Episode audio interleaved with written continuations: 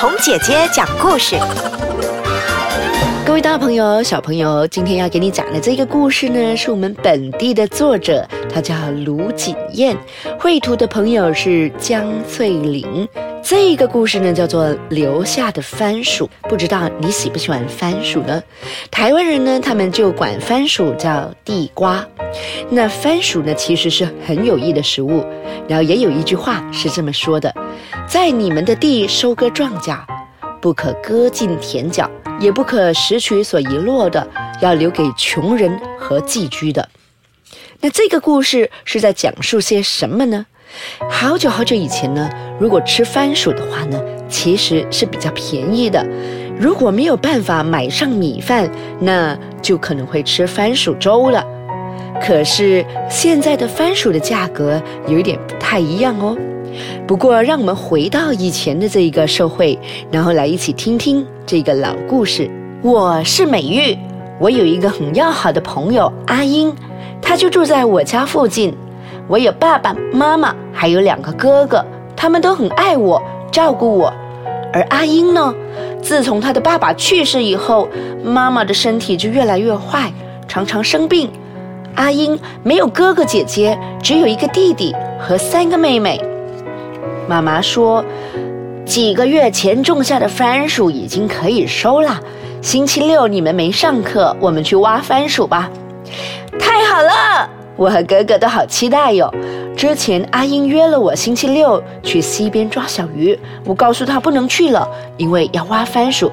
阿英没有失望，从他的眼睛里我看到了喜悦，因为我知道他喜悦的原因。上一回在学校假期的时候，妈妈曾经带我们到田园里去种番薯。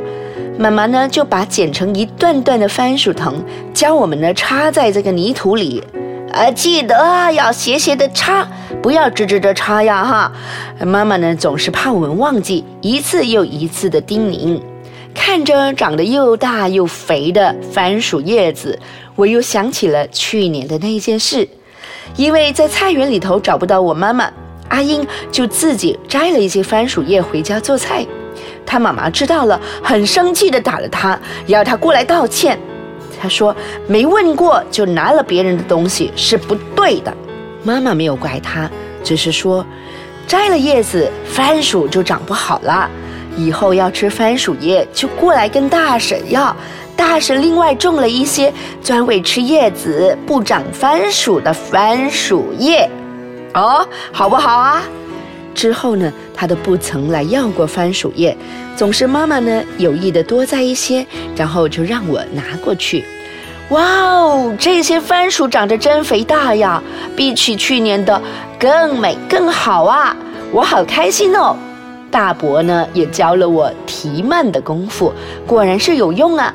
妈妈也好开心，提慢，那是什么功夫啊？二哥对“功夫”两个字总是特别有兴趣的。还记得去年挖的番薯吗？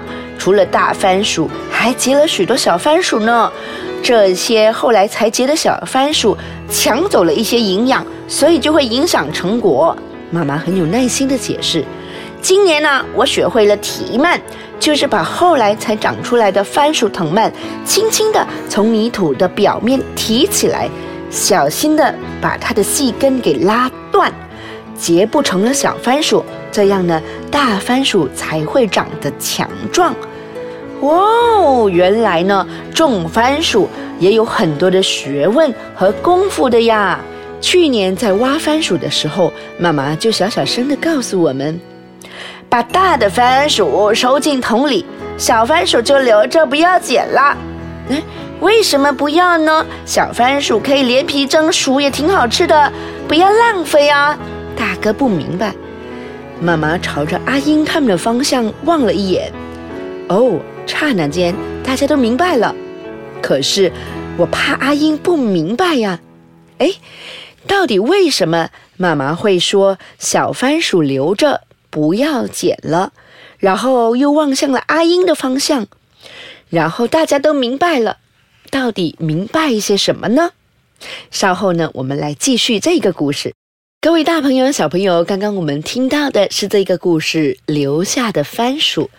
嘿，那么话说呢，这个主人家他们呢种了番薯，然后妈妈就跟他们说：“嘿，大番薯我们拿走，小番薯留着就好，不要再捡了。”那所有的人都明白了为什么不要捡小番薯，可是有人就怕这个阿英会不明白，所以要回家的时候，故事的主人翁就大声的问妈妈：“妈。”那些小番薯都不要了吗？妈妈也大声的回答说：“哦，都不要了，那么小，很麻烦煮的，还留下来吧，没关系。”然后呢，妈妈呢就小声的叮咛说：“来，我们一直往前走，都不要回头望。”我知道，妈妈是怕他们不好意思，望着肥大的番薯，忽然间开心的感觉飞走了。我仰脸望着妈妈，今年没有小番薯了，怎么办？那要留什么给他们呀？说着，眼泪都快掉下来了。妈妈没说话，只是亮着一脸的笑容，好像是在告诉他说：“放心，妈妈自有主意。”妈妈到底会有什么主意呢？嘿，他们挖番薯，挖呀挖呀。挖呀挖呀，还剩下一起的这个番薯还没挖出来，妈妈就大声的宣布说：“好了，挖够了，我们回家吧。”于是呢，大哥呢就拿起了一块木牌，插在那些还没有挖的番薯田上。木牌上写着什么呢？哼，这个故事里头的小主人翁非常好奇。原来木牌上写着十个字：“谁要吃番薯，可以自己挖。”这十个字就这样牢牢地刻在了木板上，而这个木板又牢牢地在这个番薯田上竖立了起来。然后故事里头的主人翁快快乐乐地走回家了，谁也没有回头望一眼。可是我们都知道。谁在那里快快乐乐地挖着留下的番薯？这个木板呢，写着“谁要吃番薯，要吃的可以自己挖。”大朋友、小朋友，你们有没有看过这么穷的人呢？真的是连番薯都没有得吃的人呢？要是有的话，我们是不是也应该想想，我们可以留下一些什么给他们呢？而留下的番薯这本书讲的其实就是一份心意，留下的番薯给穷人。其实我们人都是平等的，呃，凭什么我们可以大吃大喝的，可是穷人们却什么也没有得吃呢？所以留下的番薯这个故事对我来说是意义深重的。现在可能你觉得穷人并不多，可是在这整个地球上，整个世界上，可能没有的吃的小朋友还是挺多的。所以，当我们在吃，然后剩下了很多的饭菜的时候，我们真的是要认认真真的想一想，我们浪费的食物是不是比我们吃下的还要多？而这世界上其他挨饿的小朋友们又该怎么办呢？好了，那下一回呢？红姐姐再给你讲不一样的故事，让我们在故事的营养里头吸取更多。